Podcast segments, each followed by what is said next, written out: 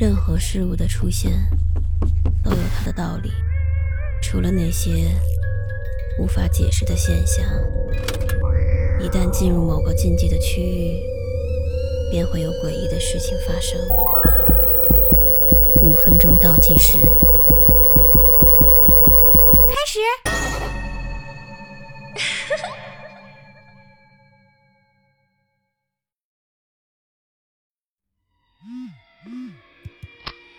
和大多数年轻人一样，手机已经成为了我生活里的必备品，恨不得二十四小时都得握在手里。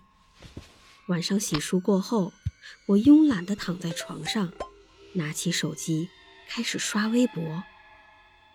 这是我每天睡觉前的习惯动作，嗯，算是个坏习惯吧，但就是改不掉，不玩一会儿手机。就总觉得少了点什么。昏暗的卧室里，手机屏幕成为了唯一的光源。我刷了刷微博和朋友圈的八卦之后，准备关机睡觉，却一不小心按到了屏幕上的相机按钮。后置摄像头捕捉到我房间的角落里，隐约有一个光影。我赶紧把手机放下，盯着那个角落，却什么也看不见。我再次举起了手机，然而这次，屏幕上并没有出现任何异样。我关掉手机，揉了揉眼睛，自我安慰说：“一定是黑暗中盯屏幕盯了太久，看花眼，产生了错觉。”我强迫自己相信这个说辞，但是内心深处却总觉得并不能被说服。大脑不断的引导我去想一些极其不好的事情。我翻来覆去，怎么也睡不着。强烈的焦虑感让我再次拿起手机，检查整个房间。当摄像头扫过门口的时候，那个光影再次出现了。我当时的感受已经根本不能用害怕来形容了。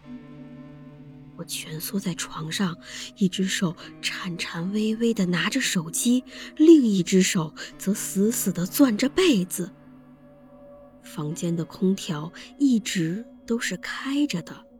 但是却完全不能阻止我的汗水滴滴答答地落下来，心脏已经无法再安分地待在胸腔里，扑通扑通的，马上就快要跳出来了。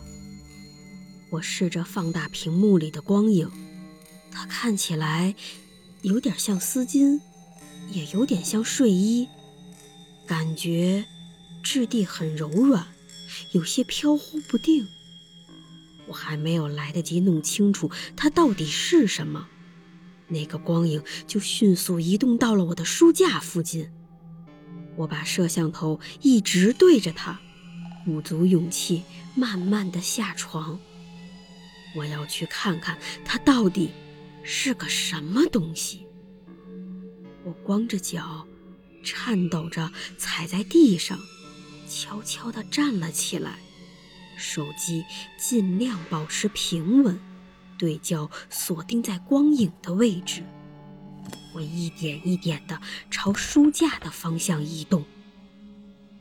当我越靠近它，它的图案就越是清晰。我能看到那是一个人影，穿着类似于真丝的睡衣。